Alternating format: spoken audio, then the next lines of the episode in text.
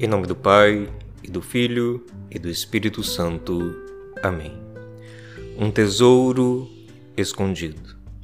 Hoje, 23 de agosto, celebramos na igreja Santa Rosa de Lima, que viveu no Peru no século XVI, há mais de 400 anos, portanto.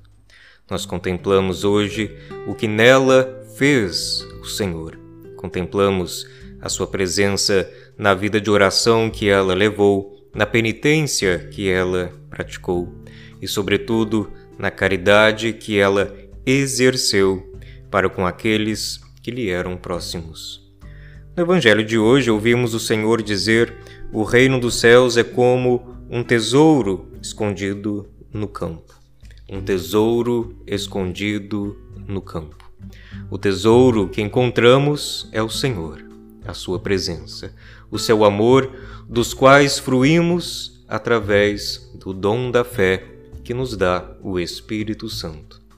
E o campo onde encontramos o Senhor, campo que, num sentido espiritual, compramos, já compramos e no qual viemos morar, é a Igreja, a messe de Deus.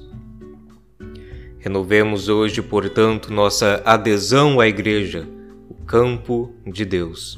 E muito especialmente renovemos o nosso encontro com o Senhor e que possamos hoje fruir da Sua graça e da Sua presença. Oração: Dai-nos, Senhor Jesus Cristo, a graça de vos encontrarmos hoje e sempre no campo de Deus, que é a vossa Igreja, vosso corpo e vossa família. Amém.